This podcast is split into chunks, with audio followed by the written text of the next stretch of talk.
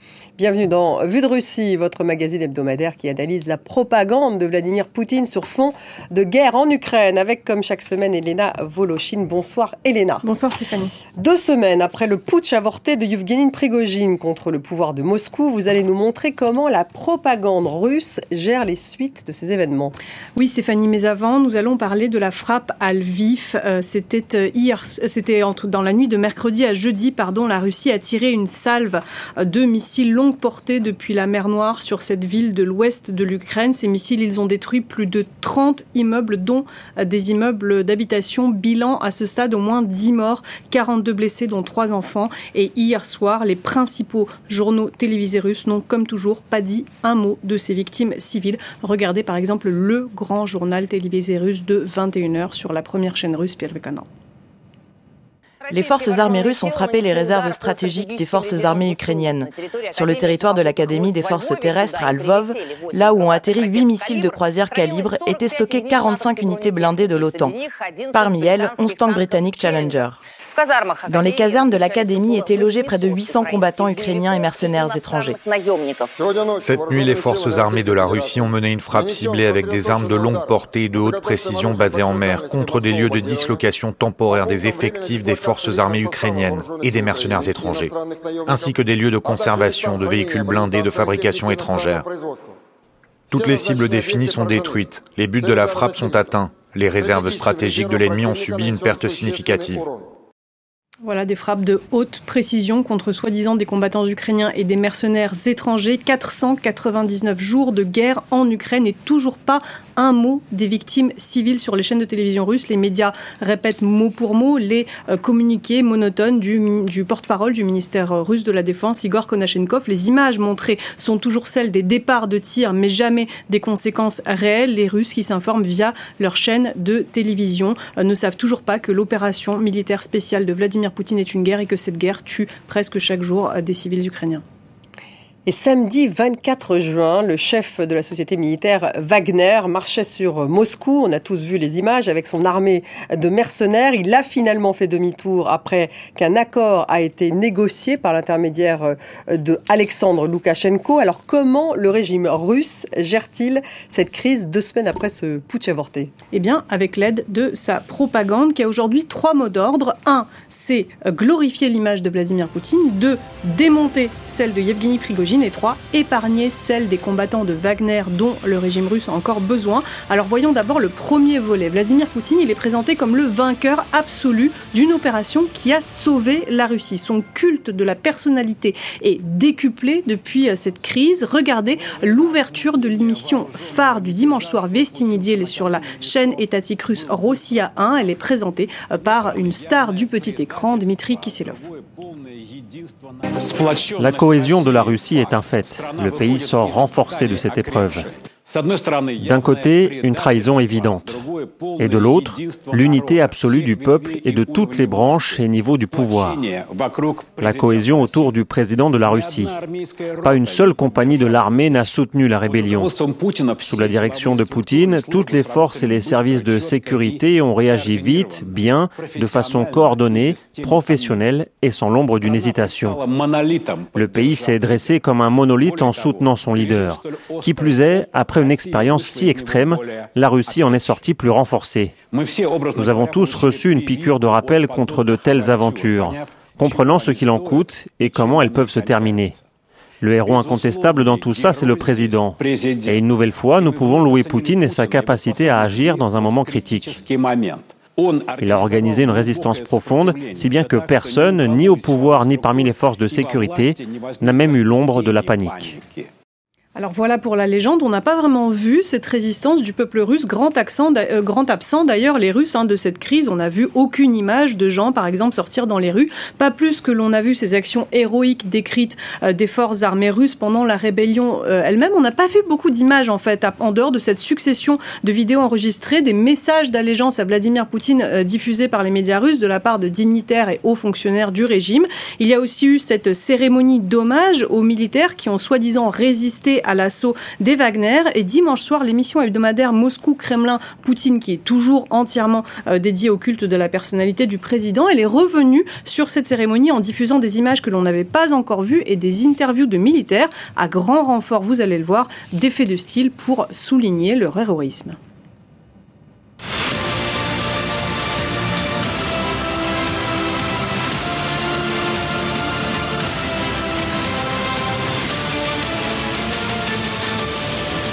Les tirs sur la place historique des cathédrales, c'est en l'honneur de tous les Russes qui, comme jamais, se sont unis en ces jours, et aussi en l'honneur des militaires et des gardiens de la paix qui, immédiatement, se sont dressés pour défendre le pays. On s'est réveillé, on a pris notre petit déjeuner, et là, on a reçu une mission prendre nos armes, nos munitions et notre équipement, et sortir effectuer un entraînement militaire. Je suis resté 10 heures allongé, l'arme pointée sur un pont, j'attendais l'ennemi. Alors vous avez bien entendu, cet élève d'une académie militaire a été envoyé pour repousser l'armée de mercenaires de Yevgeny Prigogine à titre d'exercice. Euh, il dit qu'il était prêt à défendre sa patrie, mais que l'ennemi n'est jamais venu. Alors selon la légende racontée dans une autre partie de son émission par Dmitri Kisilov, à quelques centaines de kilomètres de Moscou, Yevgeny Prigogine aurait refusé de répondre aux appels téléphoniques du président biélorusse Alexandre Loukachenko. À ce moment-là, l'aviation militaire russe se serait élevée dans les airs pour frapper non pas la colonne euh, de Prigogine, mais des frappes préventives à côté de la colonne pour inciter Prigogine à décrocher son téléphone. Et c'est à ce moment-là que Prigogine, eh bien, il aurait décroché, répondu à l'offre de refuge du président biélorusse Alexandre Loukachenko et fait demi-tour. Mais hier, Loukachenko a dit que Prigogine ne se trouvait pas en Biélorussie, mais à Saint-Pétersbourg, où il a son QG, celui de sa société euh, Concorde, de la compagnie Wagner, et ce qu'il faudrait sans doute qualifier d'ancienne usine à troll, hein, puisque l'État russe parle de démanteler carrément son groupe médiatique. Oui, Stéphanie, et ces lieux, ils ont fait l'objet de descentes et de euh, perquisitions. Alors, on ne comprend pas encore très bien si des poursuites judiciaires sont engagées ou non contre Yevgeny euh, Prigogine. On ne comprend pas bien non plus si ses effets personnels, comme par exemple tout son arsenal et ces liasses de billets qui ont été saisis lui ont été rendus parce que euh, les propagandistes russes, ils se contredisent à ce sujet. Avant-hier, en tout cas, les médias russes ont montré euh, les images de ces perquisitions euh, dans le business center de Prigogine et chez lui, des armes, donc des liasses de billets, de la drogue, des lingots d'or, des faux passeports et même des perruques. Tout ça, ça a été montré et passé au crible par les propagandistes russes dans les médias russes. Yevgeny Prigogine est désormais l'homme à abattre. Regardez. En ce moment, les téléspectateurs de Russia 1 voient ces images pour la première fois. Personne ne les avait jamais vues nulle part. Regardez cette opération unique des forces de sécurité. Voilà le nid de Prigogine. Sur ces images, on voit son bureau et cette fourgonnette dont tout le monde parle. Cet argent, ce cash, ce liquide, Prigogine le gardait comme ça dans sa cave. D'où ça vient Aucun document ne le montre. Hier, les médias disaient que l'argent lui avait été rendu. Comment peut-on lui rendre? Ce sont des pièces à conviction dans le cadre d'une enquête pénale. Ils ont dressé des procès-verbaux, tout est scellé, seul le tribunal peut décider. Poutine a d'ailleurs euh, même admis que Prigogine avait reçu son argent de l'État russe. Oui, 858 milliards de roubles de contrats pour la société Wagner, 845 milliards pour le groupe Concorde qui gère notamment les affaires africaines la gigantesque machine à propagande à travers le groupe médiatique Patriote, cette machine qui a aussi tourné à plein régime au profit de l'État russe. C'est en tout cas les informations euh, que communiquait dimanche soir Dmitri Kiselov dans son émission. Quant à cette émission qui a montré ce qu'elle présente comme des images exclusives des perquisitions, elle rappelle étrangement un film, celui consacré au palais de Vladimir Poutine. Il a été réalisé par l'opposant russe aujourd'hui emprisonné Alexei Navalny. On voit ces images à l'écran. Vous savez que le credo d'Alexei Navalny, c'était la lutte anticorruption. Et donc en 2021, il a réalisé ce film, 127 millions de vues sur YouTube, une enquête qui dévoilait la grandeur et la démesure du palais de Poutine sur les rives de la mer Noire au sud de la Russie. 17 000 mètres carrés sur un territoire grand comme 39 fois la principauté de Monaco. Alors avant-hier, sur la chaîne étatique Rossiya 1, qui évidemment n'avait pas diffusé le film de Navalny, ont montré d'autres images. Il s'agissait bien de montrer aux Russes comment vivaient les mafieux corrompus, sauf que le palais n'était pas celui de Vladimir Poutine, mais une demeure un peu plus modeste, celle de Yevgeny Prigogine. Regardez. Regardons maintenant le palais de celui qui lutte contre la corruption et la criminalité, Yevgeny Prigogine. Voici le palais. C'est juste sa maison. Un petit hélicoptère, et pourquoi pas? Tout homme qui se respecte doit avoir un petit hélicoptère dans sa cour. Des dollars, des devises, un hélicoptère, un palais, 600 millions de roubles, 600 millions chez un combattant pour la justice. Alors, par lutte contre la corruption, ce journaliste, il fait référence aux déclarations de Yevgeny Prigogine qui ont précédé euh, ce qu'il a qualifié de marche de la justice sur Moscou, à savoir lorsqu'il dénonçait le clan oligarchique au pouvoir qui a déclenché la guerre en Ukraine. Problème, Prigogine, il mordait la main euh, qui le nourrissait et ce journaliste qui commente, Edouard Petrov, il le sait parce que depuis la fin des années 90, c'est-à-dire à peu près depuis l'arrivée au pouvoir de Vladimir Poutine, il est spécialisé, Edouard Petrov, dans les affaires criminelles. Et il sait non seulement que Prigogine est un mafieux étroitement lié au clan de Poutine, mais aussi que l'État russe lui a donné carte blanche à ce mafieux pour recruter des criminels dans les prisons et aller les envoyer combattre en Ukraine. Du coup, alors que l'ordre est donné aux propagandistes de salir l'image de Prigogine, ce journaliste, Edouard Petrov, il s'emporte et il va un peu trop loin. Regardez cette séquence, elle est un peu longue, mais elle est importante pour comprendre comment fonctionne la Russie de Vladimir Poutine. Euh, un homme ordinaire ne peut pas avoir autant de passeports. Il faut tirer ça au clair. Qui lui a délivré ses passeports? Comment? Pourquoi cet homme avait-il autant de prérogatives? Moi, je savais qui était Evgeny Prigogine. Mais pourquoi de nombreux journalistes ont-ils oublié d'en parler? Qui lui a donné le droit de ramener des multirécidivistes sur le front? Vous savez, les gens qu'on a interviewés, ils ont commis des crimes lourds. Ils ont été condamnés pour avoir tué 10, 15 personnes. Ces gens, on les avait filmés en prison et puis on les a vus sur la ligne de front. Et beaucoup se sont retrouvés au cimetière. Édouard, une loi a été adoptée qui permet aux prisonniers de signer des contrats avec le ministère de la Défense. Des prisonniers, mais pas condamnés pour crimes graves. Vous vous en souvenez Je ne comprends pas comment on peut donner la possibilité à quelqu'un qui a tué 12 personnes d'aller intégrer un bataillon.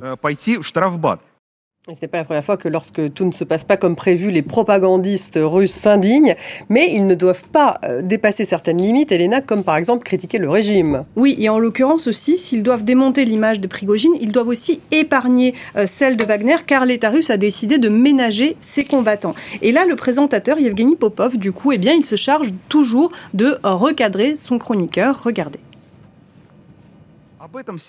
Tout le monde le savait. Tout le monde savait que Prigogine a été condamné deux fois, qu'il avait un passé criminel, qu'il était fiché par les services de lutte contre le crime organisé. On ne pouvait pas...